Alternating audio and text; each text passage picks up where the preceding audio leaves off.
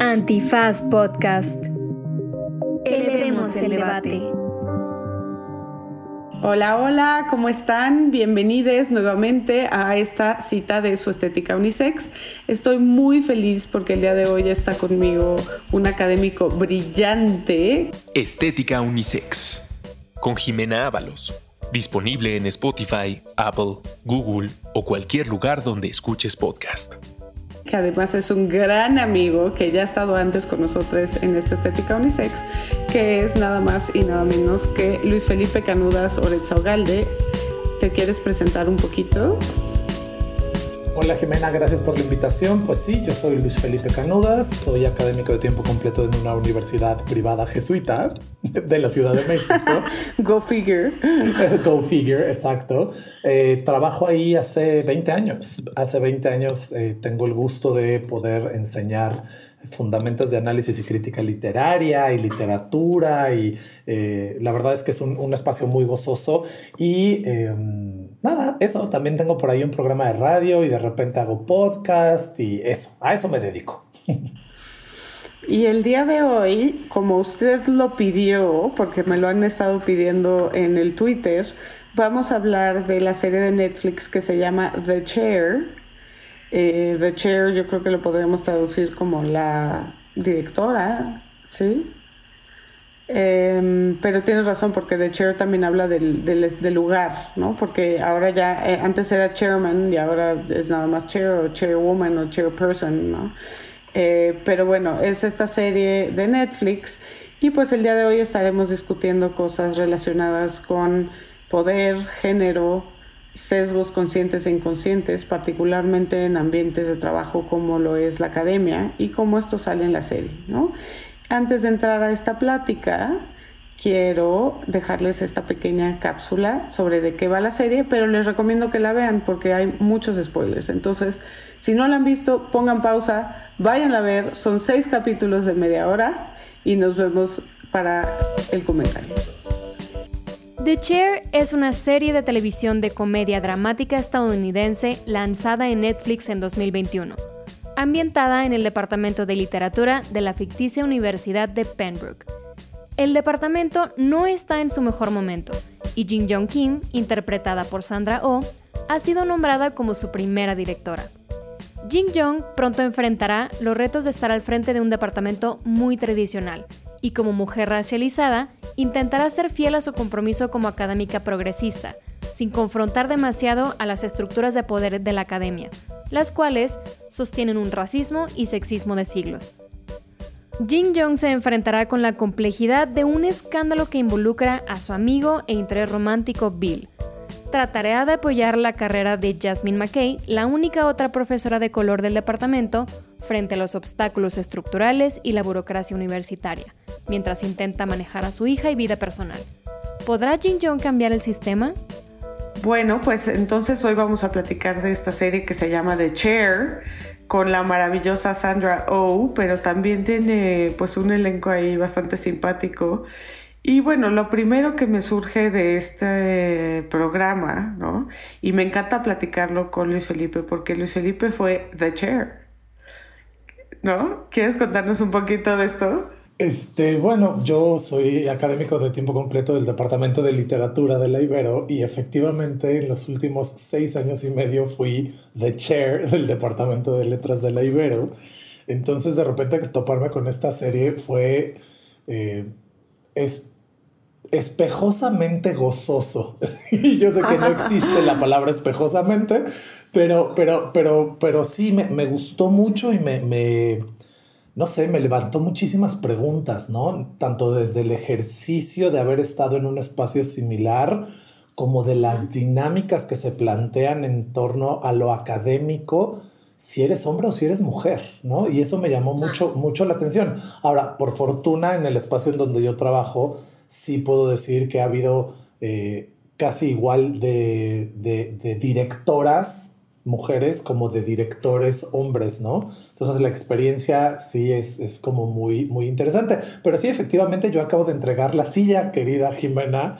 Este, entonces, pues sí, sí, sí, sí me siento identificado, digámoslo así. Sí, y sobre todo, pues ahorita vamos a hablar mucho de lo que es para ella como mujer, ¿no? Así es. Pero en tu caso también, y pues ya nos platicarás de esto, pues también de alguna manera fue ser minoría, ¿no? En ese, en ese espacio. Sí, sí, sí, por supuesto. Y, siempre ser minoría le causa más conflicto a los demás que a uno mismo, ¿no? Porque uno pues está desde ahí y en realidad cuando a los que mueves al entorno, ¿no? Que eso es muy interesante. Si quieres, vámonos entonces a esto, porque me parece súper interesante, eh, pues ella y su papel como una mujer y una mujer racializada en esa posición, ¿no? Porque de entrada nos enteramos que ninguna, e, esa posición como directora, por decirlo de alguna manera, del departamento de letras, porque es eso, exactamente lo que tú eras, eh, pero en una universidad como muy Ivy League, ¿no? Porque nos dan a entender que esta universidad Pembroke eh, es ficticia, obviamente, pero nos dan a entender que sí es Ivy League, ¿no? Y que es una Ivy League como no de las más fancy, ¿no? De hecho, es de lo más chistoso que dice David Duchovny cuando va, ¿no? Que ahorita hablaremos de, también del el cambio de David Duchovny, que es maravilloso. Pero creo que este, sí nos ponen un poco las expectativas que ella carga, ¿no? Y quizás partir de ahí, ¿no? Nos dicen que es la primera mujer, es una mujer racializada en un departamento que es mayoritariamente hombres. Eh, solo vemos ya al final en la mesa que hay otra académica y esta académica que es una señora ya mucho más grande, una profesora. Eh, y, vemos que pues es un departamento dominado por hombres blancos, ¿no? Eh, y cómo ella, por, de alguna manera, y esto es algo que pasa y que lo hemos visto mucho en este tipo de posiciones, ¿no? Y ahorita hablaremos de las particularidades de la academia, pero creo que cuando las mujeres tienen acceso a este tipo de cargos, ¿no? Hay como un dilema, de alguna forma, ¿no? Porque vemos en ella, pues, que quiere avanzar la causa de las mujeres, que quiere eh, que haya mucho más representación de mujeres, de mujeres de color, eh, que esto impacte en lo que se enseña y en cómo se enseña.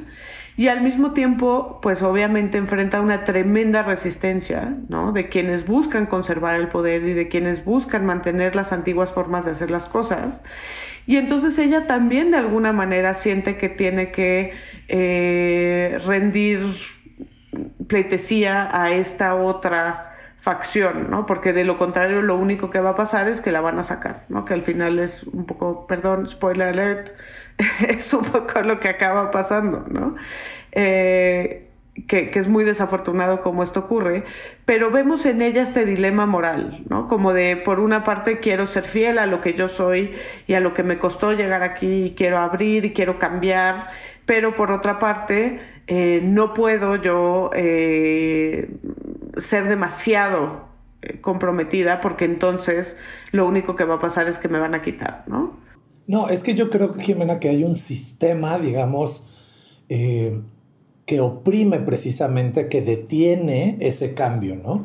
A mí, a mí me llamó mucho la atención como efectivamente ella como mujer racializada trae toda una agenda, por así decirlo, ¿no? En donde dice, hay que, hay que innovar, hay que cambiar, hay que hacer una serie de cosas. Y si te fijas en la serie, que eso me gustó mucho, la agenda que ella tiene está mucho más apegada a la realidad y a las necesidades de los alumnos. Totalmente. Y a las inquietudes de los alumnos. Y en cambio estos eh, académicos ya de la grandes, ¿no? De la tercera edad, como se dice correctamente, que están muy apegados a una docencia tradicional, eh, no, no, no hacen eco con lo que los alumnos quieren, no hace eco con, con los temas incluso de los alumnos.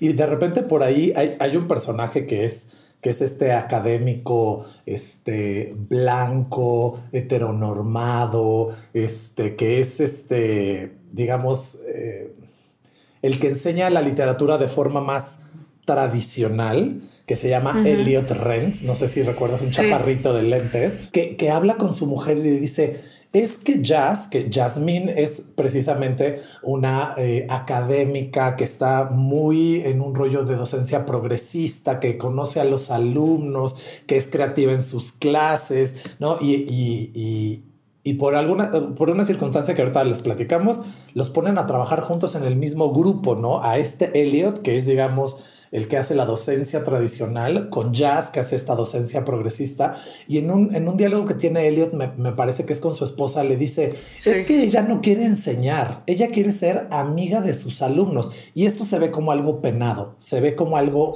malo. Y, y, en realidad este, este comentario va muy de la mano de que ella, están viendo en, en, esta, en este pedazo, están analizando Moby Dick, que me parece además muy importante que estén analizando en particular esta obra, ¿no? Y este...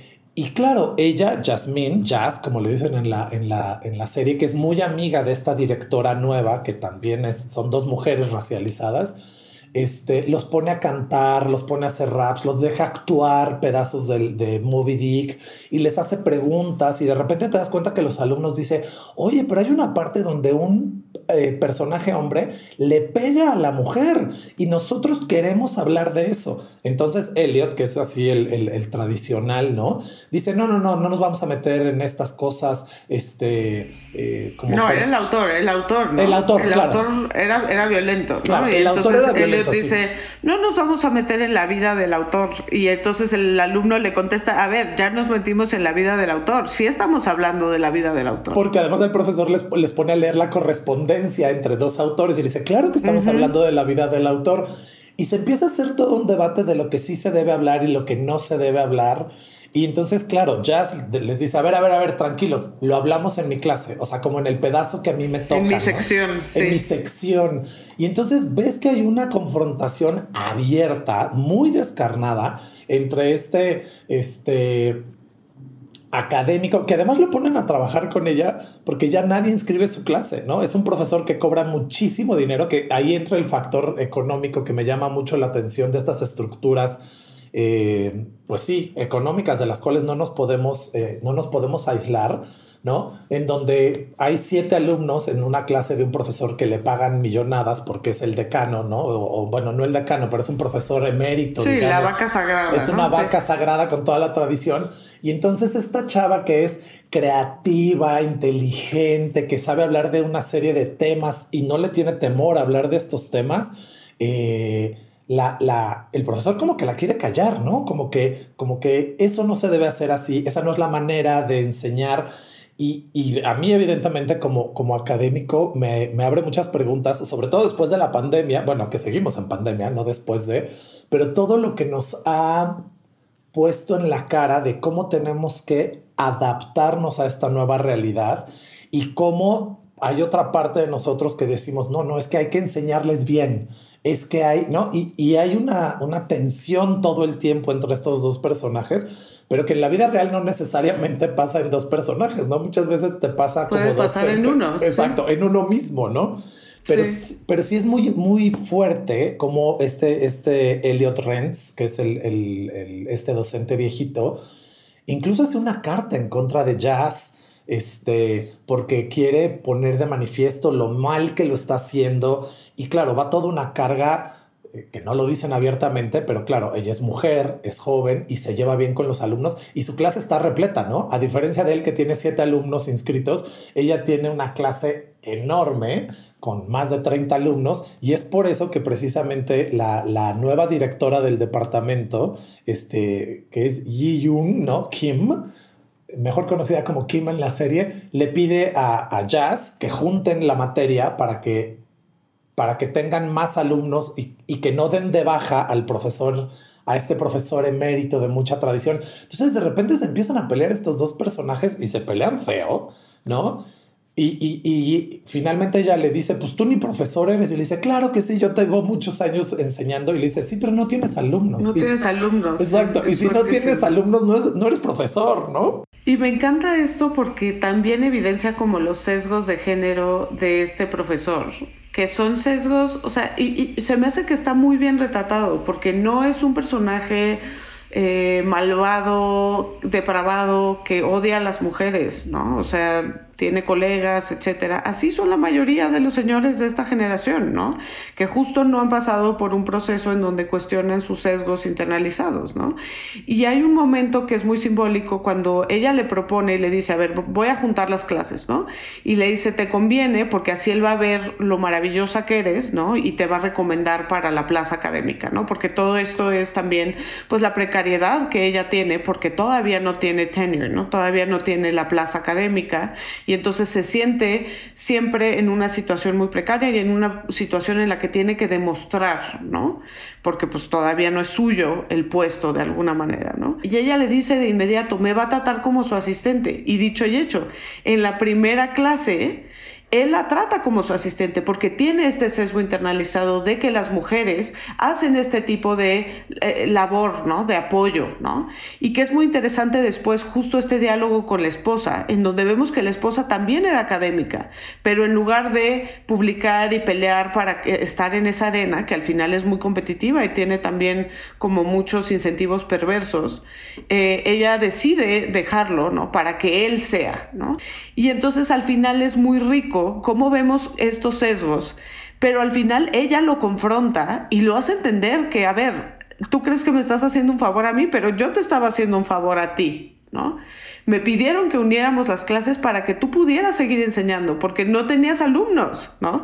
Y cuando él entiende esto, es interesante porque tenemos esta escena un poquito reivindicatoria al final, en donde él está distribuyendo eh, el handout de, de, la clase, ¿no? Como que ya medio que agarró la onda, pero no agarró la onda porque de todas formas montan este golpe de estado a la directora. ¿no? Pero si te fijas, ahí hay un diálogo que es previo precisamente a que él a, esta escena en donde se vuelve una escena medio reivindicadora, como bien dices, cuando él está hablando con su esposa y le dice, es que tú deberías de haberte quedado enseñando, y la esposa se voltea con una naturalidad y una frescura y le dice, pero alguien tenía que hacer la comida y alguien tenía que educar a los tres hijos y alguien, y, y él, él como que le dice, pero es que tú pudiste, y ella le dice, sí, pero yo escogí lo otro, ¿no? Y eso me gusta mucho, como ella como que le dice, sí, todo lo que dices es cierto, pero claro, se lo dice a su esposa que es blanca, bla, bla, bla, una serie de cosas que ahí hay una diferencia, ¿no?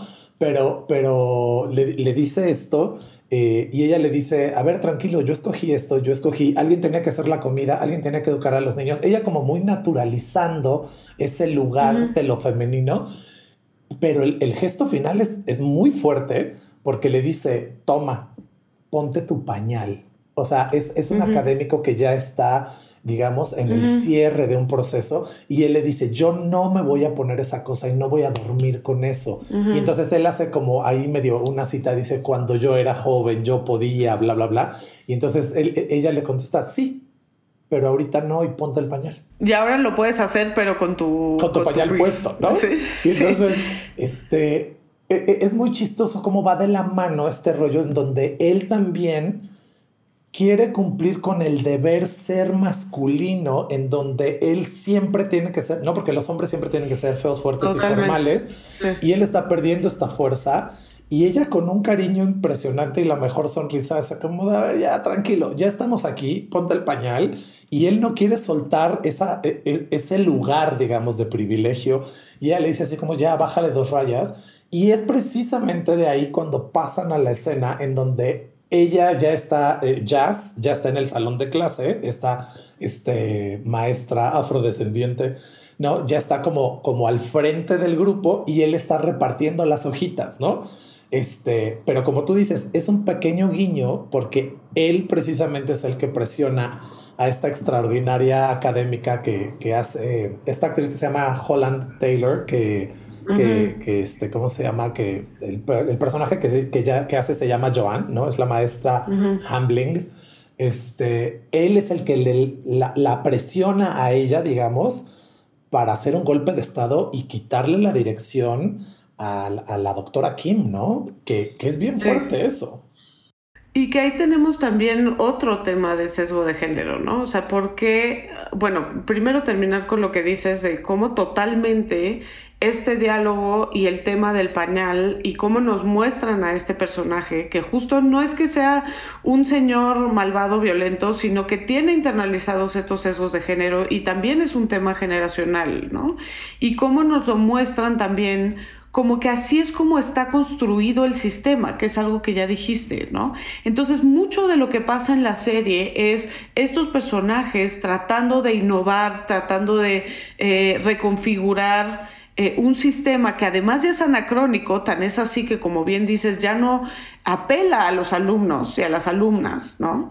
Pero que no pueden porque está construido bajo estas bases súper masculinizadas de cómo concebimos y cómo construimos lo que es autoridad y quién la tiene, ¿no? Que es muy interesante. Y en eso también creo que abona que justo es, Joan quien la mandan a una oficina que es un cubículo espantoso junto al gimnasio, ¿no? ¿Por qué no a las otras vacas sagradas las mandaron ahí, no? Con el personaje de Joan nos muestran mucho cómo siempre ha existido esta violencia, ¿no? No es algo nuevo, eh, la violencia sexista y la violencia de género que sufren las mujeres y también las personas de la diversidad sexual en estos entornos tan rígidos, ¿no? No es algo nuevo. Eh, ella nos cuenta que el día que le, dieron tenure, que ya le dieron su plaza, eh, le, hizo un handjob a, a, un cuate para celebrar, ¿no? Y hasta, y, hasta le dice como, ¿y eso qué fue una celebración para ti, ¿no? O sea, como que nos dan a entender que, que sufrió hostigamiento sexual eh, bastante severo, ¿no? Y, Incluso nos dan a entender que sufrió discriminación de género brutal en el tema salarial, ¿no? Que había entrado al mismo tiempo que otro académico y que al otro académico le pagaban casi el doble que a ella, ¿no? Sin ninguna fundamentación para ello, pero que no dijo nada porque no quería ser esa mujer, ¿no? Y pues eso es algo que se sigue repitiendo, ¿no? ¿Cuántas personas no dicen nada por no querer ser esa mujer, ¿no?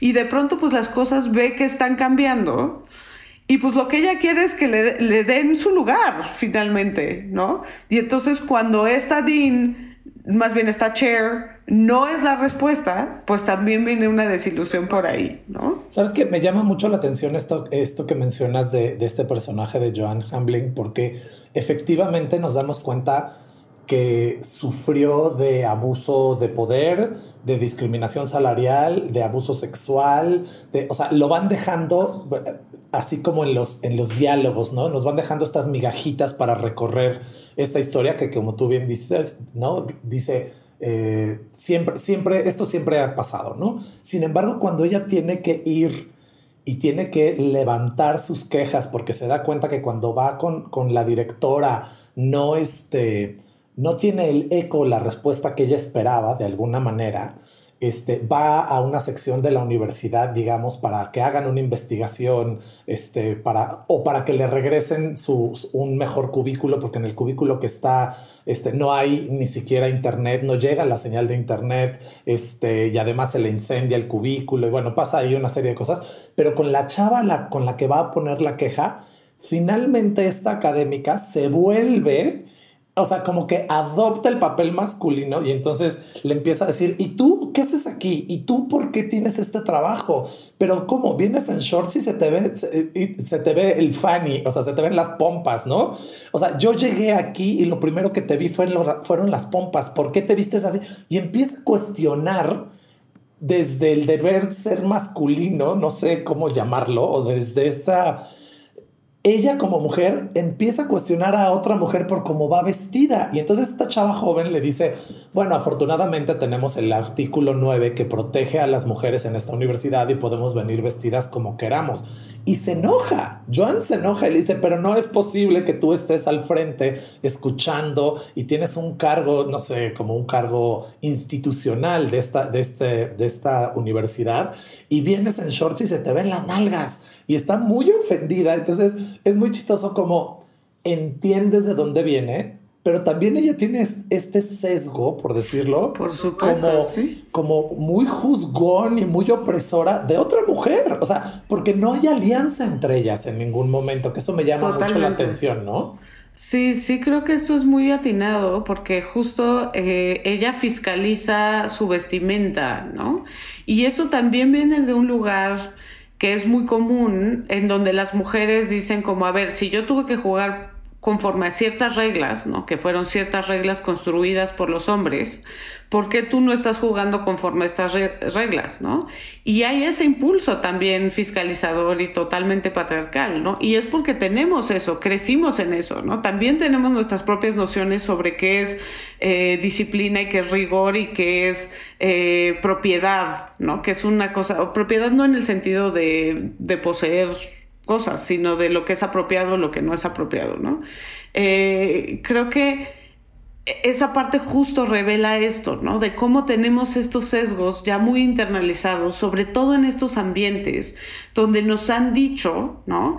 Que un académico serio es así, ¿no? Y entonces tenemos que adaptarnos a ese académico serio que obviamente es un estándar generado por un hombre blanco, probablemente mayor, ¿no? Probablemente de cierto contexto socioeconómico, etcétera, ¿no? Entonces, dentro del feminismo eh, es parecernos o diría McKinnon, hacer, construir una biografía lo más parecida a, ¿no? Para poder tener un espacio. Entonces, claro que le choquea esta mujer que justo no se, que justo se sale de eso y entonces entran sus propios sesgos construidos desde ahí. Fíjate que, esto que dices me, llama mucho la atención porque si recuerdas, este Joan, durante toda la, eh, los capítulos, su vestuario es en colores khaki, muy casual y una gabardina de repente y unas pañoletas y bla, bla.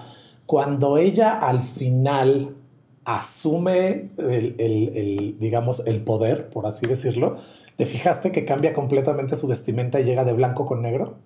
O sea, durante todo el tiempo ella como que es mucho más relajada y en el momento que ella asume, después de hacer esta crítica de cómo vienes vestida así, escuincla mocosa, se te ven los shorts, cómo, cómo obtuviste ese trabajo y, y todo este cuestionamiento, ella actúa, digamos, el rol y entonces llega vestida de, así, tal cual, toda de negro, con una camisa blanca, con, con, con este, con, un holancito muy discreto, ya no sale ni con aretes ni con nada, sino como, como que ella también, o sea, tiene muy introyectado que tiene que jugar a esa representación, a ese papel, ¿no? Y, se acaba esto casual y entonces llega como en vestida de blanco y negro, un poco emulando esta situación de los trajes oscuros, ¿no? Claro. Este, y eso me llamó, me, llamó mucho la atención. Y que tienes toda la razón, y también lo vemos en el personaje de Sandra Oh. Al final, ella, cuando ya la destituyen, perdón por los spoilers, eh, ella ya se ve mucho más relajada en su vestimenta. Incluso se lo dice este otro profesor, ¿no? Con quien tiene esta relación súper compleja. Le dice, este, te ves mejor sin autoridad, ¿no? Te, ves como mucho más relajada, ¿no? Y sí, o sea, la vemos como que en, en, el arreglo de su pelo, de su ropa, tal, está más, más relajada, ya que dejó de ocupar ese espacio, ¿no? Porque tenemos estas normas de cómo se tiene que ver, ¿no? Y que justo están basadas en esta noción de autoridad. Pero esto que dices me lleva también al tema de los mecanismos, que es un tema que tú y yo conocemos bien, de los mecanismos que existen en estas instituciones para la violencia sexista y la violencia de género, ¿no? Porque vemos que está esta chava que por más que, que Joan la fiscaliza y la jovenea y, y también es discriminatoria en su trato, pues sí vemos que es una chava que no necesariamente tiene las tablas para llevar un mecanismo de esa naturaleza, ¿no? Nos dice que su, su anterior chamba fue como en una ONG de refugiados o una cosa así, que quizás tiene el compromiso, pero no necesariamente en esa oficinita realmente se van a atender todos los temas. O sea, realmente hay muchas reglas y sobre todo en Estados Unidos pero no necesariamente eh, estas reglas son sensibles a la realidad de las situaciones, ¿no? Y entonces vemos cómo esto opera de que a Joan no le hacen caso de estas violencias sexistas que son reales, ¿no? Y que ella dice, pero es que yo quiero que alguien reconozca que esto estuvo mal, ¿no? Que cuando le pagaron al otro mucho más que a mí, esto estuvo mal, ¿no? Que el hecho de que me hayan mandado a mí al cubículo espantoso y a ninguno académico hombre, también está mal, ¿no? O sea, como toda la violencia y la discriminación que ella ha vivido a lo largo de su carrera también está mal y que también es, es necesario reconocerlo, ¿no? Pero como que no hay un mecanismo adecuado para, para tener ese tipo de agravio ¿no? en la universidad y sí hay un mecanismo súper formal, ¿no? para el tema de este, cuando sospechan en algún momento que ella tiene una relación, ella estoy hablando de Chair, estoy hablando Dr. Kim, tiene una, tiene una relación con su colega, con este colega con quien tiene una relación compleja que desde luego es totalmente consensuada, ¿no? Y le dicen, tú, tú también estarías eh, en violación de la política escolar porque hay jerarquía ahí, entonces, justo por una parte como son insuficientes estos mecanismos porque no son sensibles, pero por otra parte como también eh, en algunos casos, y no estoy diciendo que esta sea mi postura oficial para nada, pero en algunos casos las reglas no tienen consideración de situaciones específicas, en donde sí formalmente hay jerarquía, pero, y no estoy haciendo apología, yo creo que siempre que hay jerarquía es problemático, etcétera.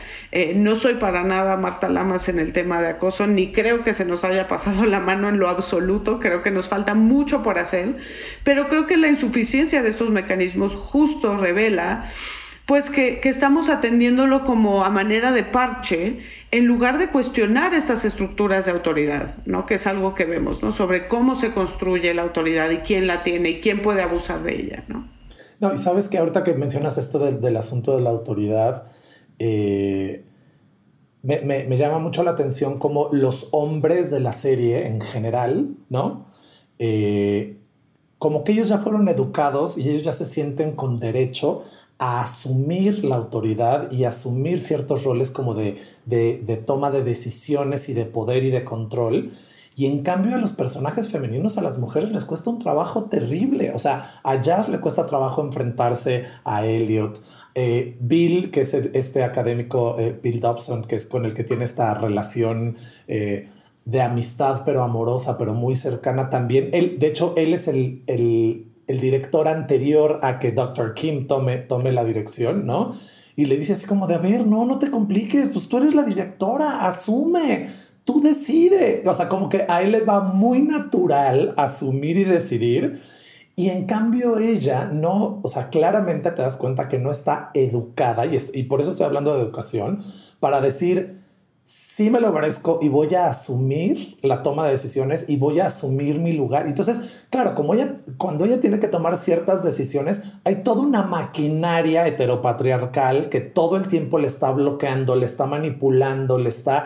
Y ella no logra asumir ese lugar y no le truena los dedos a, los, a otros y los mata por un tubo. O sea, incluso también Joan, cuando los, los académicos hombres la presionan a hacer esta suerte de golpe de Estado, ella está dudando todo el tiempo y no sabe desde dónde posicionarse. Entonces veo que estos tres personajes femeninos en particular, que son, digamos, los que llevan la historia, que es Dr. Kim, que es la directora, Jasmine, que es esta... Eh, esta académica joven, progresista, divertida, y Joan, cada una en un momento de su vida muy diferente, de generaciones muy diferentes, pero ninguna de las tres está asumiendo que puede, eh, puede poner límites y puede controlar y puede, ¿no? E, es muy interesante cómo los hombres sí están educados para, porque como que a ellos les toca, ¿no?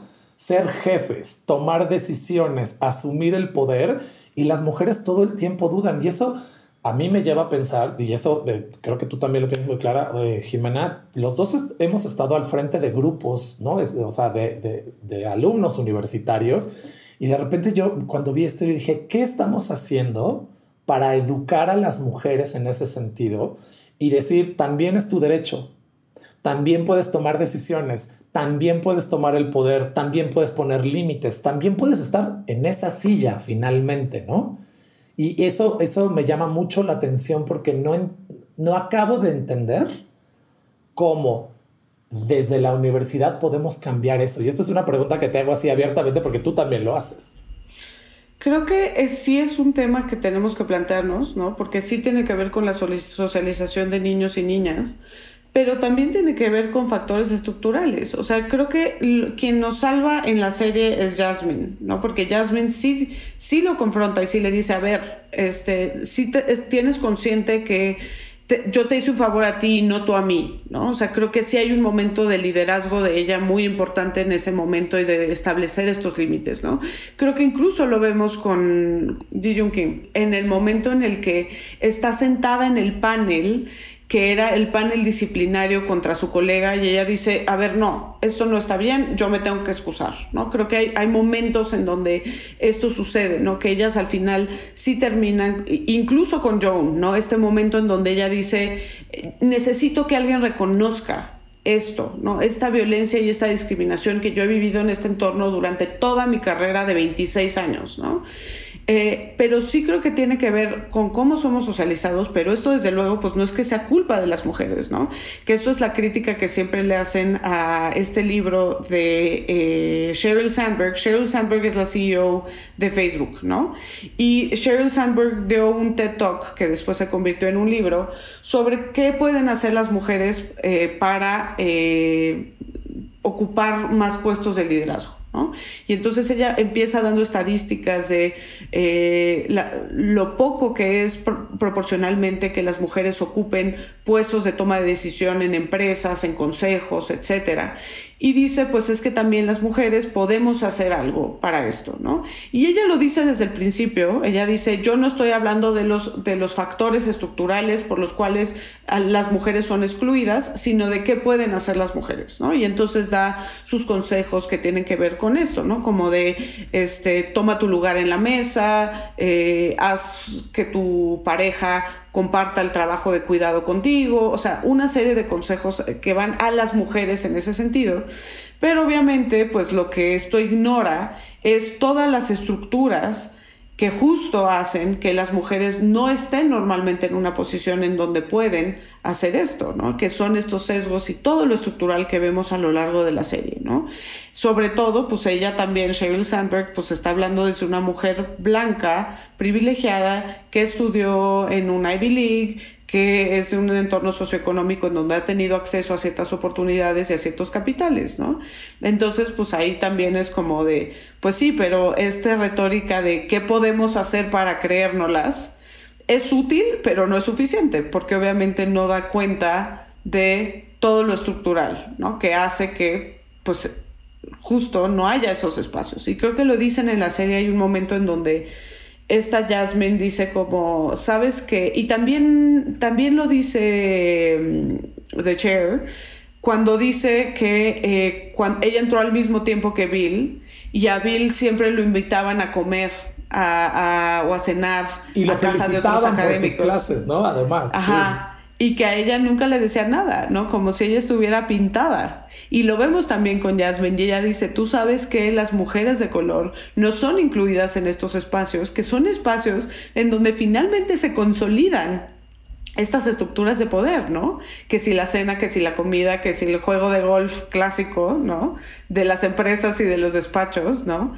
Eh, ahí es donde se consolidan ciertos lazos y alianzas, etcétera. Y las mujeres, particularmente las mujeres racializadas, son sistemáticamente eh, excluidas de ese tipo de espacios, ¿no? Entonces, pues eso también tiene que ver con cómo se construye el poder y cómo se construye la autoridad y estos factores estructurales, ¿no? Incluso hay un, y perdón, ahorita te, te dejo hablar porque me estoy extendiendo mucho, hay una investigación que hace un estudio que eh, en dos clases, dividen la, la clase en dos, haz de cuenta, es una clase grande, la dividen en dos y lo separan, ¿no? Y les dan un CV que es exactamente el mismo CV, pero en uno dice Heidi eh, Pérez y en el otro dice Howard Pérez, ¿no? ¿no? No me acuerdo obviamente cuál es el apellido, pero tienen que calificar, eh, tienen que dar sus impresiones de ese CV, de cómo es la persona, ¿no? Y entonces... Eh, primero hacen una serie de preguntas que tienen que ver con si es una persona capacitada, ¿no? si es una persona preparada.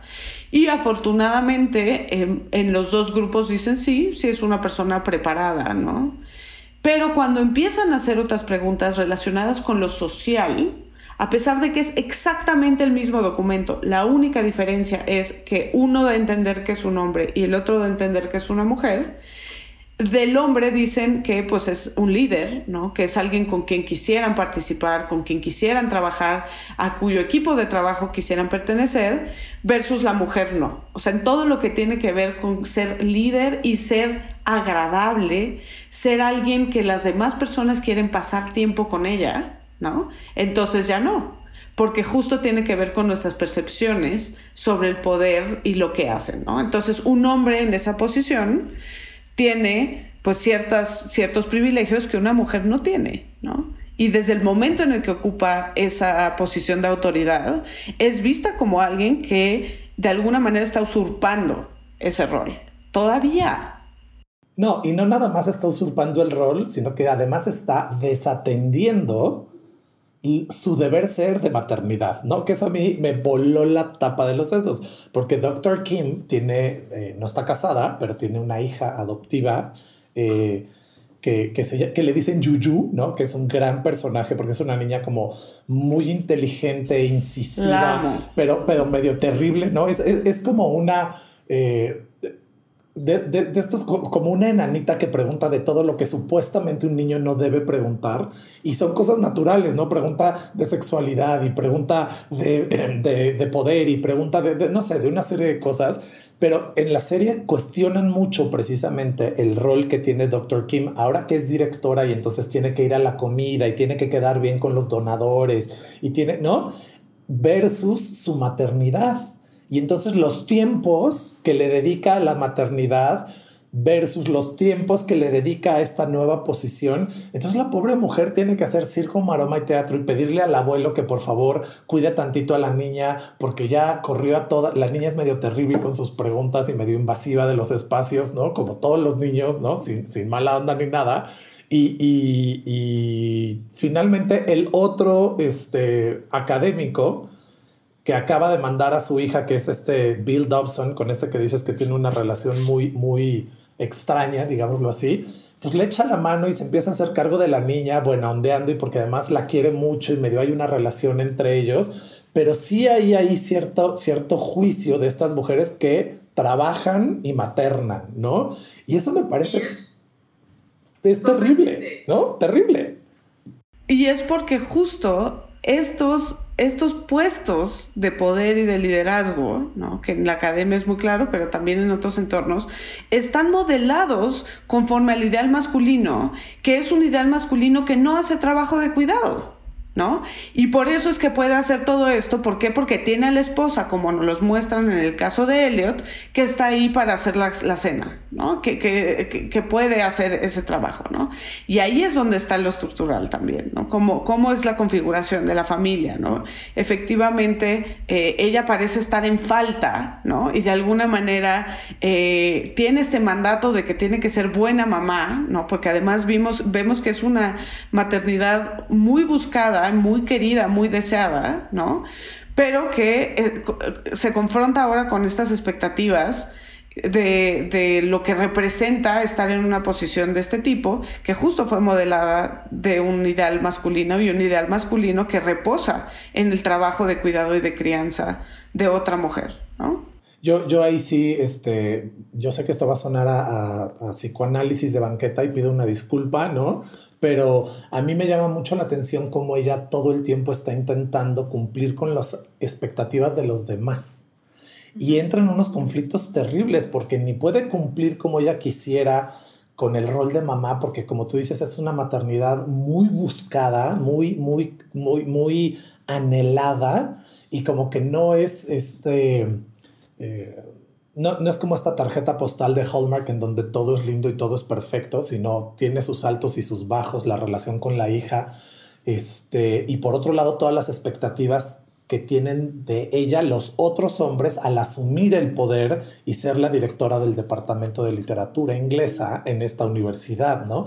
Y entonces ves como ella de alguna manera está como intentando cumplir las expectativas de todos y hay un punto que se rompe, o sea, que ella se cae y dice, no, o sea, porque se pierde. Porque además no, no, no desafíes el statu quo, pero al mismo tiempo sé la más progresista y la más incluyente y la que más avanza. O sea, ¿Cómo? No hay gane. ¿no? ¿no? hay gane por ningún lado, porque además, claro, ella está en deuda con las otras mujeres académicas que de cierta manera la presionan así de... Y con, y con el estudiantado, que de alguna manera también le empiezan a confrontar, ¿no? Y sí, le preguntan cosas muy puntuales, ¿no? Además, eh, esto, esto también me, me, me, encantó de la serie, me, me gustó mucho cómo, cómo lo llevan y claro, las, a las consecuencias a las que se llegan en Norteamérica, ¿no? Que, que por estos sistemas que tú dices precisamente institucionales de, investigación, ¿no? Cuando Bill, el, el profesor este, eh, en su clase dice un comentario que lo lleva a hablar de los absolutos y de las verdades y quién sabe qué, y de repente, claro, están problematizando en torno a una obra que, que es producto, digamos, de la Segunda Guerra Mundial y cae en este gesto, ¿te acuerdas? Que, que, cae en este gesto de decir lo absurdo que es la vida y la vida nunca es como pensamos y la vida nunca es como queremos y de ahí lo llevan los fascismos y empieza a explicar el rollo de los fascismos y se da cuenta que sus alumnos ninguno leyó. Entonces como que para la clase y les dice, oigan, ¿leyeron? Y pues nadie, ¿no? Y decir, honestamente leyeron y pues ya como que, no, como que es algunos la historia de mi vida. Exacto, exacto, y de la mía también un poco. Y entonces, cuando él se da cuenta que los alumnos no leyeron, él empieza a hacer una serie de preguntas que dentro del contexto de la clase de alguna manera vienen al caso y les dice, oigan, ustedes vienen borrachos a clase y se empiezan a reír, ¿no? O alguien viene drogado a clase y por ahí una alumna levanta la mano medio con pena, ¿no? Y entonces él empieza a hablar precisamente del absurdo, a partir del absurdo que se está montando en, en la clase. Pero cuando él hace la pregunta del alcohol y cuando hace la pregunta de las drogas, unos alumnos hacen el gesto y sacan el teléfono celular y lo empiezan a grabar. Porque digamos que esto ya como que se empieza a salir un poco del sílabus de la clase, porque los está apelando a ellos de forma personal. Y dentro de este contexto, y que él quiere ejemplificar precisamente lo absurdo de una serie de cosas, ¿no?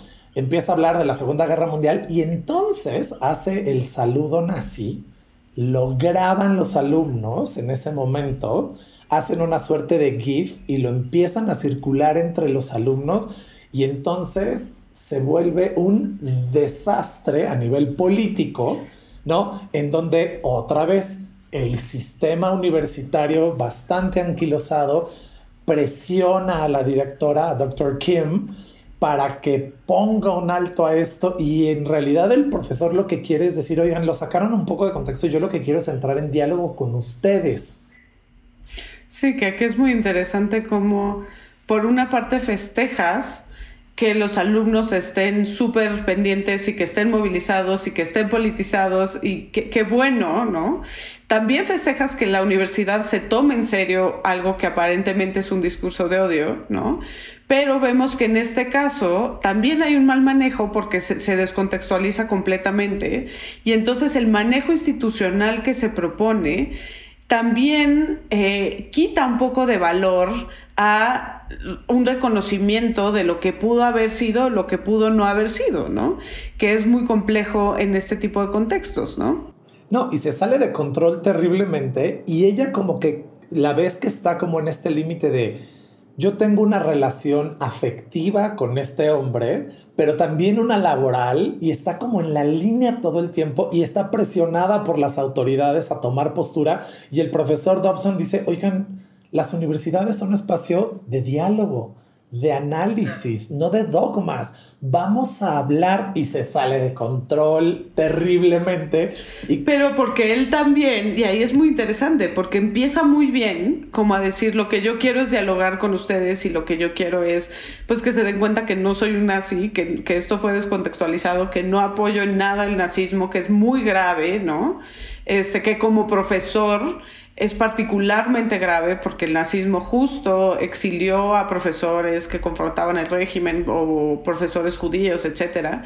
Y en ese momento le dice, bueno, pero vas a pedir una disculpa. Y él saca su disculpa de hombre blanco, que al final tiene su, su hombre blanco dentro de su ser, ¿no? Y que toda la vida se ha salido con la suya simplemente porque es brillante, ¿no? A pesar de que no se toma en serio la clase, a pesar de que llegaba tarde, a pesar de que, o sea, de que llegaba borracho dormido, o sea, todo mal, pero se sale con la suya porque es un hombre blanco y porque se asume que es brillante, ¿no? Y entonces esto le cuesta en el momento de que tiene que hacer la disculpa, porque hace esta disculpa que no es disculpa de perdón si te ofendí, ¿no? Exacto. El, clásico perdón si te ofendí, que es súper gaslighter, ¿no? Sí, pero que asume de, tiene... la cagué. ¿no? Soy un idiota, la cagué. Nunca lo dice. O de explicar más, como de, a ver, esto fue, no, al contrario, yo estaba posicionándome en contra del discurso de odio que esto representa, ¿no? Y esto fue totalmente sacado de contexto. Este fue el contexto, ¿no? Como tratar de reparar de alguna manera, ¿no? Y aquí me, lleva a un debate muy interesante y muy vigente en este momento, que tiene que ver con los límites de la, la libertad de expresión y la libertad de cátedra, ¿no? porque una de las cosas que le dicen es, eh, hay, y estoy totalmente de acuerdo, él llega a decir, hay mucho valor en el disenso, sobre todo en un ambiente académico, podemos pensar distinto, podemos tener posturas radicalmente opuestas, incluso podemos pensar distinto en cuanto a temas eh, importantes, ¿no? De política, de moral, etcétera pero hay una línea que no se debe cruzar, que es el discurso de odio, ¿no? Y que es lo que aquí aparentemente es, que sabemos que no es, en este caso en específico, pero si lo fuera, ciertamente ese sería un límite a la libertad de cátedra, ¿no? Porque no puedes, desde luego que puedes ser eh, provida y esa puede ser tu postura personal, ¿no?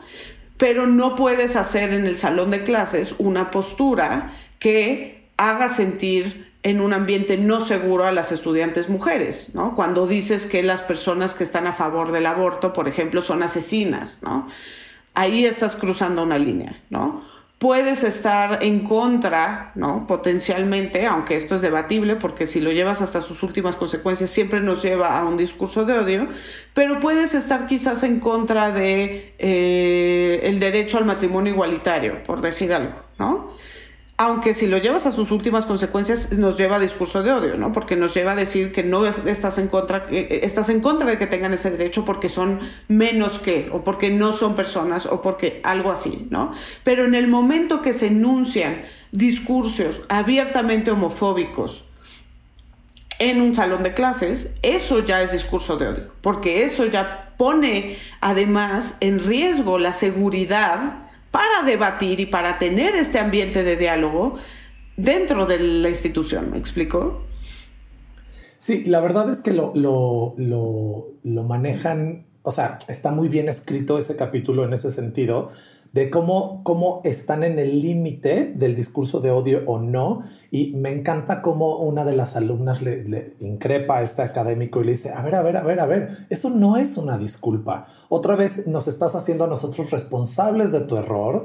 Este, yo creo que deberías de, y claro, ahí es cuando se sale de contexto porque llega el dean de la facultad y entonces dice, ¿por qué si estás viniendo a esto a apoyar, parece que va a apoyar al profesor Dobson y cuando nosotros nos juntamos, este, los, solo los alumnos no veniste a escucharnos y no nos apoyaste y claro, solo vienes a apoyarlo a él porque es hombre y, no, y, el, claro, entonces los alumnos se sienten ofendidos porque ellos no son escuchados de la, ni apoyados de la misma manera que un académico macho varón masculino, ¿no? Este, y, ahí se les, se les, sale de contexto y, la verdad es que está increíble cómo, cómo, cómo, cómo representan esta línea tan delgada que se puede ir, que se puede convertir en algo fatal, ¿no? Como sucede, porque claramente este es un profesor brillante, es un profesor inteligente, en la, en la serie nos lo pintan como no malintencionado y no con un discurso de odio abierto, por lo menos. Incluso es un profesor muy popular que el estudiantado quiere mucho, ¿no? Exacto.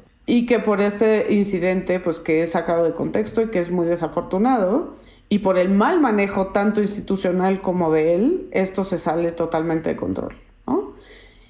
Y también, y esto es lo más triste, pero pues nos, vuelve, nos regresa siempre a estas estructuras, ¿no? Que esto es muy del feminismo radical, no, no del feminismo radical transexcluyente, no, del feminismo radical puro, eh, que siempre nos regresa a las estructuras, ¿no? Como no puedes ignorar que no vives en un vacío, ¿no? Y que esas estructuras están ahí, que condicionan las dinámicas de poder, ¿no? Y creo que lo vemos con ella, ¿no? Como ella también se siente entre la espada en la pared, porque también tiene al Dean, que es este hombre blanco, etcétera, ¿no? Y lo vemos en el panel, ¿no? Donde ella finalmente se desmarca y dice, a ver, yo no puedo, ¿no? Yo no puedo participar de, de esto. No, no puedo participar porque además es injusto. Todo el mecanismo se está volviendo injusto y por eso mejor me, me, me, me, quito, yo no participo, ¿no? Pero claro, eso tiene un costo. Claro, y como si hay un remedio para esto, ¿no? Que es correr al profesor, que es algo totalmente desproporcionado, para, o sea, por supuesto, si hubiera sido real el saludo, hubiera sido totalmente justificado que lo corrieran, ¿no? Pero sabiendo que el, el saludo era performativo como una estrategia pedagógica que fue sacado de contexto, pues vemos que es totalmente absurdo que despidan al profesor. Al contrario, él estaba tratando de decir algo en contra de el fascismo y el nazismo, etcétera, ¿no?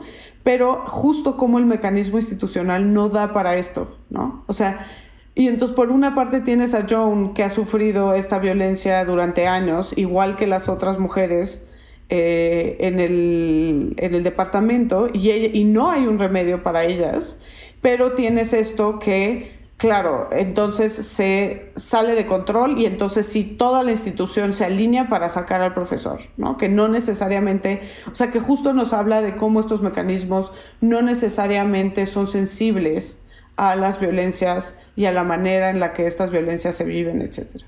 Además es súper interesante porque este personaje en particular es el único de los masculinos que se sale de la norma, ¿no? Es el único, o sea, él se vuelve, digamos, el cuidador, o sea, sí. A ver, o sea, sí está en la norma en el plano universitario y docente y de hecho nos dejan ver ahí como que se podría aprovechar de ese lugar de privilegio que le da ser este profesor popular, pero por el otro lado nos lo pintan como que es el que le echa la mano a su amiga, se hace cargo de la hija de la amiga, hace una relación cercana con la hija este, con Yuyu, ¿no? Se hacen, se hacen cómplices, se hacen amigos, este, cocina, eh, ¿no? O sea, como que de alguna manera es el único personaje que en su vida privada él adquiere características que tradicionalmente se ven como femeninas en torno al cuidado de un hijo, ¿no? En torno al cuidado de este, y es, muy interesante como uno de esos días que le toca cuidar a Yuyu, no sé si recuerdas estas escenas, que va a una suerte como de, ceremonia en donde hay ah, una esto es maravilloso. Esto es maravilloso, lo de la ceremonia, porque esto es real, aparte. Yo tengo amigos coreanos que me han hablado de esto. incluso cuando mi hijo cumple un año, hicimos una simulación de esto, obviamente, con, con amigos coreanos, ¿no? Como eh, no tratando de apropiar su cultura, sino un poquito eh, en complicidad con ellos, ¿no? Eh, y, y, sí es brutal, pero también habla de las expectativas que se ponen sobre los niños, ¿no? Particularmente desde ciertas culturas, ¿no? Que no estoy diciendo, no estoy queriendo estereotipar, pero sí es cierto. No, pero podrías explicar un poquito este, este ritualito, porque yo la verdad es que nunca lo había visto. Yo, para mí fue una novedad esto de eh, este ritual en particular, pero ¿nos podrías explicar un poquito de qué va? Sí, claro. Eh, le ponen al bebé cuando cumple un año, es como una ceremonia de bienvenida al mundo, no como estos ritos de iniciación, como sería para nosotros eh, dentro del mundo judeocristiano el bautismo, etc. Y este, se trata de que el bebé escoge, imagínate, tiene un año, y escoge a qué se va a dedicar. ¿no? Y es muy interesante porque justo nuestros amigos coreanos nos habían dicho, siempre el objetivo es que escoja el dinero. Y es como muy chistoso, ¿no? Pues porque obviamente se, privilegia esos valores, ¿no? Vivimos en un sistema capitalista, etcétera, pero le ponen una pelota, le ponen una pluma, le ponen como ciertas cosas relacionadas con distintas profesiones, ¿no? Hay un hilo que simboliza la larga vida y entonces el bebé, pues que obviamente no tiene ni idea, ¿no? Pues yo creo que muchos bebés se ven atraídos a la pelota, ¿no? O sea, cosas así que son más familiares para ellos pero eh, justo siempre es el objetivo y que le choquea muchísimo a Bill cuando lo ve porque ve que una señora le está empujando el billete, ¿no? Como de agarrar este y al final lo agarra y todo el mundo, ¡wow! Eso es súper común de lo que yo entiendo, ¿no? Que siempre quieren que agarre el bebé el dinero, ¿no? Que pues, pues el bebé, ¿por qué le llamaría un billete la atención? Exacto, un billete que es lo más aburrido del mundo y que además no tiene nada que ver con su contexto. Entonces, pues es muy, muy chistoso, pero creo que sí, sin querer estereotipar, sí da cuenta de cómo además sobre el personaje de ella, de Dr. Kim, están esas expectativas familiares, ¿no? Que ella escogió la pluma, ¿no? Entonces, que ella tenía que ser eh, erudita, ¿no? Tenía que ser esta académica magnífica. Entonces, además de tener estas expectativas relacionadas con el género y cómo tienes que demostrarte tanto más, ¿no? Y además de tener esas expectativas, porque es una mujer racializada y entonces tantísimo más en esos contextos, además tiene las expectativas de su propia cultura, ¿no? No, bueno, y de su mamá, ¿no te acuerdas? Hay un diálogo por ahí que ella cuenta, ¿no? Que cuando la mamá se enferma, ella quiere ayudarle a cocinar y quiere como, como colaborar y que la mamá le dice, no, no, no, no, tú no cocines, tú estudia, tú, tú ponte a estudiar. No, ponte a estudiar y le dice, este, y porque mi mamá quería que fuera doctora. Bueno, no de esta doctora, ¿no? Porque claro, ella es doctora en letras inglesas y su mamá quería que fuera médico, no, no. Claro. Pero, pero es muy chistoso cómo juegan con esa concepción así de, como que sí cumplí, pero no tanto. O sea, como que sí le di a la expectativa, pero no llegué hasta, o, no, o no en la línea que, que mi familia pensaba. Sí. Y, y, además cuando, cuando, cuando la bebita esta agarra el billete, que en realidad parecía que quería agarrar el pincel, ¿no? Bill se pone frenético y les dice, pero quería agarrar el pincel, quería agarrar el pincel. Esto está trucado. sí. es maravilloso. Y pues que sí, sí es así, o sea, eso es la cosa como chistosa, ¿no? Yo, yo no eh, conocía, yo no, y me, me parece, me, me llama mucho la atención como tenemos ciertas prácticas culturales que nos van encasillando en, ciertas, en, ciertos parámetros, ¿no? De, de, escogiste el dinero, entonces vas a ser un, este, una persona exitosa en la vida porque vas a tener mucho dinero, ¿no? Y no escogiste el pincel, entonces no te vas a morir de hambre ilustrando, no sé. Este, me, llama mucho, me llama mucho la atención, la verdad, como hay una serie en todas las culturas, ¿no? De pequeños rituales que nos van metiendo en casillas involuntariamente y nos vamos comprando el deber ser de las cosas y además el lugar natural para hacerlo, vamos a decirlo muy honestamente, es entre la preparatoria y la universidad. Claro, pero no, aquí desde que tienen un año. pero este, ahorita quiero volver a esto porque me interesan mucho tus reflexiones en torno a esto de la familia, etcétera. Eh, incluso, y, y creo que quizás eso nos sirve un poco para cerrar al final lo que tienen en común es el amor por la docencia. ¿no? Creo que hay un momento de retorno de ¿y por qué estamos haciendo todo esto? ¿no? Y es porque nos encanta enseñar, ¿no? Que es algo que tú y yo también tenemos en común, ¿no? Pero antes de ir ahí, Quiero solo hacer este paréntesis que quizás no me expliqué lo suficiente sobre los mecanismos, ¿no? Desde luego que me parecería gravísimo si un profesor hiciera el saludo, el eh, Sig Heil auténtico, ¿no? En una apología del nazismo o en una burla al nazismo o en algo que de alguna manera, aunque sea mínima, banalice el nazismo, ¿no? Desde luego que me parecería gravísimo, ¿no? Sin embargo, vemos cómo estos mecanismos institucionales responden contra actos así, ¿no? Que son como mediáticos tal, y no necesariamente contra esta violencia cotidiana, ¿no? Exacto. Independientemente de si sea una violencia de género o no, estas violencias cotidianas que se dan en estas estructuras de poder, que están basadas en este ideal masculino, que reproducen estas dinámicas de poder, que favorecen a los hombres, particularmente a los hombres blancos y de ciertos contextos, etcétera. Para eso no necesariamente hay un remedio porque está dentro, está imbricado dentro de la propia estructura de cómo es e, ese ambiente, ¿no? Y eso es lo que hay que empezar a desmantelar, porque no podemos tener eh, mecanismos adecuados de atención a la violencia de género si no empezamos a, cuestionar o a desmantelar las maneras en las que se construye el poder conforme a esas estructuras, ¿no? Basadas en género, raza, etc. Pero bueno, habiendo hecho esta aclaración, eh, me regreso al tema de la familia, ¿no? Que tú querías hablar también de esto como de no, no, solo de la relación con Juju, sino de la familia adoptada y de cómo se construye. Y aquí no sé qué, qué pensaste tú, pero me conflictúa un poco que nos pongan a Bill como potencial pareja de ella, ¿no? Porque creo que sería interesante plantear un modelo de familia en donde no necesariamente ellos tienen que ser pareja o donde no necesariamente hay esta inercia hacia la configuración tradicional heteronormada que vemos aquí, ¿no? Como que para ella sería muy fácil y es una tentación que ella tiene y de alguna manera está resistiendo el configurarse en este núcleo familiar heteronormado. ¿Tú cómo lo lees? Ella, ella lo dice en algún momento cuando toma, cuando hace toda la explicación de cuando toma la decisión de adoptar, ¿no? Y que además hay juicio de parte del papá de, de, adoptar sin tener un marido junto, ¿no? Como si eso te hiciera este, mejor persona o eso te fuera a garantizar tu felicidad o no sé, este, ella lo dice abiertamente, dice, y yo quería ser mamá y lo pensé mucho y bla, bla, bla, y decidí adoptar. ¿no? Y decidí, y decidí hacer esta familia ella, o sea,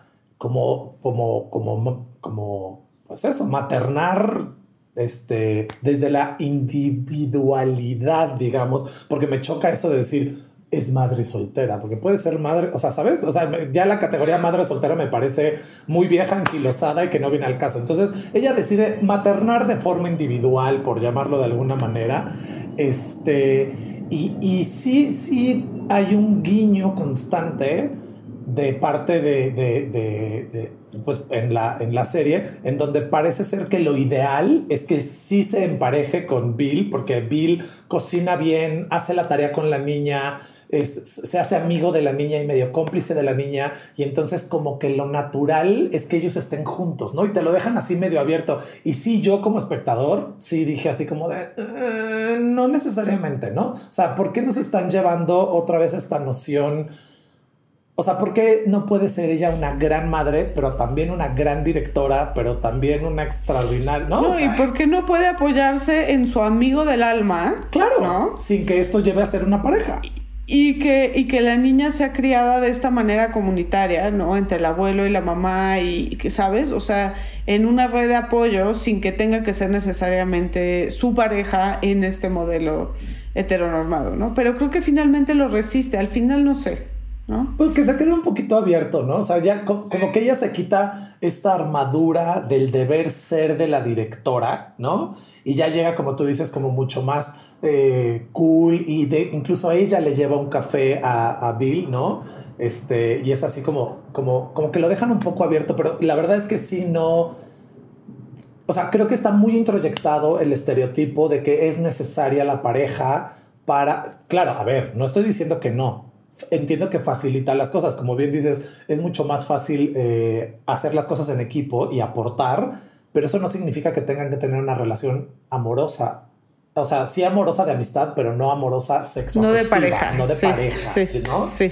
Este, y se puede. Este, creo que la complicidad pasa por otro lado. A mí esa parte tampoco me encantó, si te soy como muy honesto, porque además todo el tiempo nos dejan abierta la puerta a pensar que este personaje, el Bill Dobson, puede ser un personaje muy conflictivo y puede caer en el grave error. De hecho, no sé si recuerdas que él tiene dos relaciones con estudiantes que son muy claras. Una es con su adjunta, que se ve que es una chava inteligente, independiente, y el tipo nunca ha leído que ahí también hay violencia. Tienes toda, la, violencia del mundo. Ahí también hay violencia. o sea, sí. Y que justo son estas violencias sin remedio. Tienes toda la razón. Que es horrible. O sea, es, un tipo que por un lado nos lo presenta como súper lindo, pero por otro lado, el hijo de su maíz pelado, y disculpe que me diga así, no tiene la más mínima atención con su becaria. La becaria entrega el sílabus, va y reporta, eh, reparte, o sea, hace un millón de cosas y el tipo ni siquiera le ha leído la tesis. O sea, se acaba la serie y ella todo el tiempo les dice, y ya me vas a dar retroalimentación y ya me vas a leer y por favor échame la mano.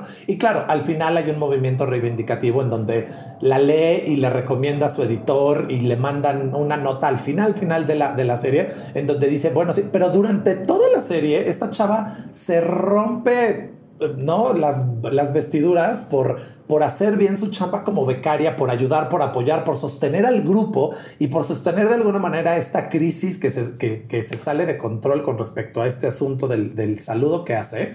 Este, y ahí hay maltrato a esta chava y hay maltrato sistemático. Y por otro lado, está este otro personaje que es una chavita bien privilegiada, súper guapa, que nos damos cuenta que es hija de una familia muy rica, de los que aporta mucha lana a la, a la, universidad. a la universidad, ¿no? Y, este, y esta chava privilegiada medio, como que te dejan ver como que medio tiene un crush con este profesor popular y bla, bla, Y de hecho un día le da una ventona al profesor y le dice, es que usted es como un dios en mi, en mi, en mi casa. Eh, mi hermano fue su alumno y lo admira muchísimo y bla, bla, bla. Y como que te dejan ver como que si él, más bien, él entiende que ella lo está seduciendo cuando ella jamás lo está seduciendo. Y hay una parte que le dice, yo lo que quiero es que leas mi novela y le deja la novela y el otro sigue preocupado por este rollo de la seducción y dice, solo di que no tenemos relaciones, por favor. Y la otra, güey, vine a darte mi novela. O sea, como de estás muy fuera de lugar. Y eso es muy interesante porque nuevamente nos habla de cómo estas reglas no necesariamente responden, ¿no? Desde luego, si él, aunque ella tuviera el crush más grande del mundo en él y se muriera de ganas de estar con él en una dimensión sexoafectiva, habría un abuso de poder muy claro si él eh, jugara o entrara en esa dinámica, ¿no? Aunque ella lo quisiera, ¿no? Porque pues obviamente justo ella tiene como, y, lo dicen en algún momento, ¿no? Como los ojitos con estrellitas por él, y entonces ahí es donde se da este abuso de poder, ¿no? Independientemente de si ella se muere por él o no. Pero justo hay estas reglas que nos, que, que sirven para ciertas violencias sexuales, ¿no? De mantener la puerta abierta, tal, tal, tal, que vemos que no necesariamente sirven, porque justo él está acostumbrado a relacionarse con las mujeres de esta manera, ¿no? Que también tiene que ver con estos elementos estructurales de cómo se da el poder, ¿no? De cómo él asume esto, claro, porque le sale otra vez su hombre blanco. Sí, está, está fuertísimo eso. Y además son estos como guiños pequeñísimos en donde te das cuenta que tiene introyectado hasta el tuétano el deber ser masculino y no es por ahí. Y que quizás la violencia que sufre la. que hay estos mecanismos para este tipo de violencias, pero no necesariamente para las violencias que sufre la, la TA, ¿no? La asistente académica, ¿no? que justo, eh, pues es que la ignora, ella siempre está como en una situación de muchísimo estrés porque no llega a clases y entonces ella siente la presión, o sea, como estas cuestiones más cotidianas, ¿no? Eh, pero bueno, creo que ya para cerrar, no sé si querías decir algo sobre el tema de la maternidad adoptiva, que es un poco curioso porque tenemos mucho y sobre todo en, en ciertos contextos, pero en países como Estados Unidos, ¿no? También se da en México, desde luego, pero pues familias blancas eh, adineradas que adoptan a niños o niñas racializadas, ¿no? Y, y cómo eso es de alguna manera, ay, qué progresistas somos, ¿no? Eh, Sí, y ahora es, digo, sin que eso implique que no tiene sus propios desafíos, ¿no? Desde luego que los tiene, pero como vemos a eh, una mujer racializada, pero que tiene una niña que nos dan a entender que es de origen mexicano, ¿no? Y toda la complejidad de esta relación. Es, es impresionante la relación entre, entre la doctora Kim y Yuyu, su hija, porque al principio nos la presentan con muchísima atención, precisamente porque la niña cuestiona como de, dónde viene y cuál es su origen. Y sí, parece ser que es, que es, que es una chava mexicana, ¿no? Una niña mexicana. Y como que cuestiona precisamente la inserción de ella en este mundo coreano, ¿no? Y de hecho hay un, hay un momento en que le dice, eh, claro, eres así, ya sabes, la niña le dice a la mamá como que le echa en cara como que ella es una mala mamá y le dice, y por eso nadie quiere estar contigo. Y es así como de, wow, a ver, espérame tantito, ¿no? Este, los desafíos que presenta la maternidad, pero una maternidad además adoptiva que como que le echan cara incluso que esa ni siquiera es mi herencia y por eso nadie te quiere. Y claro, ya está en un momento de vulnerabilidad porque te está teniendo broncas en el trabajo. Y entonces, claro, que tu hija te diga ya no te quiero o nadie te quiere y por eso estás sola, no nada más se le cae el contexto familiar, sino que también se le cae el contexto laboral porque ella está en un momento de vulnerabilidad y el personaje se cae, ¿no? Y creo que muchas veces damos por sentado te, voy a platicar una anécdota personal. Este, sin, que esto suene, por favor, al diván de, la doctora Ábalos, ¿no? Pero yo, yo un día sufrí un, asalto, ¿no? En, la calle y bla, bla, bla, y fue, fue, fue feo, fue traumático, pero yo, no hombre blanco, tenía que comportarme y entonces fui, levanté mi denuncia. O sea, pasaron muchas horas, ¿no? Y finalmente cuando regresé a mi casa, y vi a mi mamá, me solté a llorar, ¿no? O sea, pero ya me han pasado muchísimas horas. Y entonces me dice mi mamá, pero ¿por qué lloras si esto pasó hace muchísimas horas? Y mi respuesta así de estómago fue, es que las mamás son para llorar. O sea, como que yo me sentí en ese espacio y como que cumplí, o sea, como que cumplí con lo que tenía que hacer. ¿Y qué te quiero decir con esto? Tenemos introyectados así como, como todos estos académicos tenían introyectado el deber ser de la dirección tiene que ser esto y tú tienes que cumplir con esto, también tenemos muy introyectados el deber ser de qué es una mamá y qué papel tiene que cumplir. Y entonces, claro, la niña en la serie le reclama que está sola porque ella tiene introyectado que debe haber una familia eh, nuclear de papá, mamá, bla, bla, bla, dice, y por eso estás sola, como, como en un reclamo, ¿no? Y todos tenemos un deber ser de la, del, de, qué es lo que nos imaginamos que las mamás deben ser y qué es lo que nos imaginamos cómo deben maternar las mamás y nos imaginamos cuál es el papel o el rol que deben de tener con nosotros como hijos las mamás.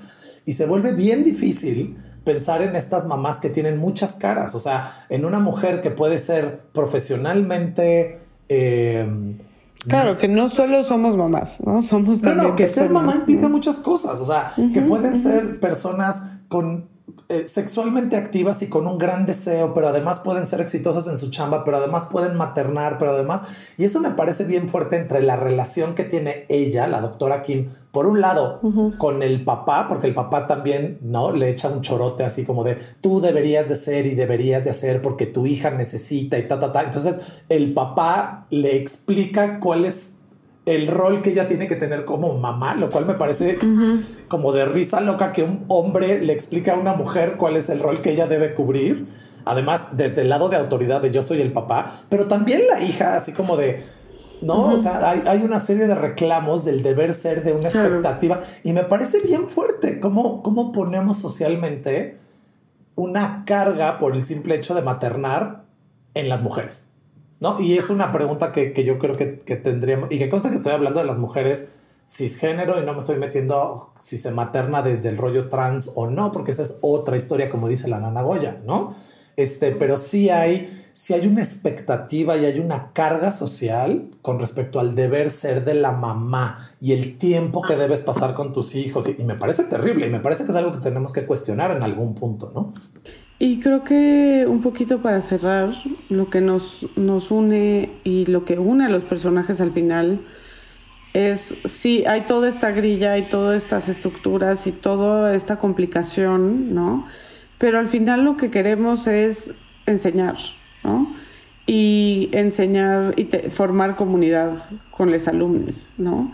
Y creo que es notorio al final, tanto en el personaje de Eugene como en el... De, ah, Jinju, perdón. Este, como, eh, bueno, de Dr. Kim, que al final elige esto, como eh, con Bill, ¿no? Que al final decide pelear, ¿no? Y dice, no, no voy a aceptar el settlement que me está ofreciendo la universidad para irme tranquilamente porque quiero enseñar, ¿no? porque eso implicaría que no me van a volver a, contratar como profesor. Y también lo vemos en Elliot, ¿no? cuando al final pues acepta y él se pone en esta posición de ahora estar él eh, distribuyendo los handouts en la clase. ¿Por qué? Pues porque se da cuenta de que si quiere seguir enseñando, tiene, que, tiene mucho que aprender, ¿no? Y mucho a lo que ajustarse, ¿no? Y creo que esa, esa es una reflexión como muy linda que, en la que cierra la, la serie, ¿no? Sabes que Dr. Kim tiene una frase que me gusta mucho ya cuando le quitan la dirección y está, y está ya nada más enseñando. eh, tiene una frase muy bonita en donde dice que en realidad la que va a aprender es ella. O sea, cuando estás al frente de un grupo, los que aprendemos en realidad somos los profesores y eso me encanta porque para mí eso es uno de los motores que me hace disfrutar mis clases. Es todo lo que aprendo estando en conjunto, en comunidad con los alumnos. Yo también, y no hay clase que no salga yo con algo como de, ah, no lo había pensado de esta forma, ¿no? O, o que me obligue a replantearlo, reformularlo, repensarlo, ¿no? Entonces, sí, comparto eso. Pues muchas gracias, mi amor, por haber venido a la Estética Unisex. Es. Gracias por la invitación, lo disfruté muchísimo y me encanta compartir contigo el gusto por los podcasts, pero sobre todo por tener la oportunidad de enseñar y de aprender. Que eso nos une, entre muchas otras cosas. Eh, entonces, bueno, muchas gracias por estar aquí. Luis Felipe no está en Twitter, no está en Instagram, pero lo pueden encontrar en Facebook porque hashtag viejito, hablando de los anacronismos de la academia. No, no es cierto, no es cierto. Y ya saben que a mí me encuentran en el Twitter con arroba con J o en el Instagram arroba jimena-ábalos-c. Y pues nos vemos en su próxima cita de su estética unisex.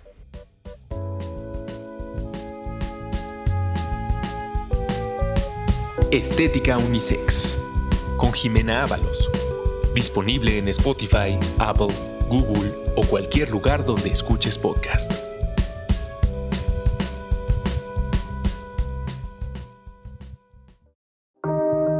Antifaz Podcast. Elevemos el debate.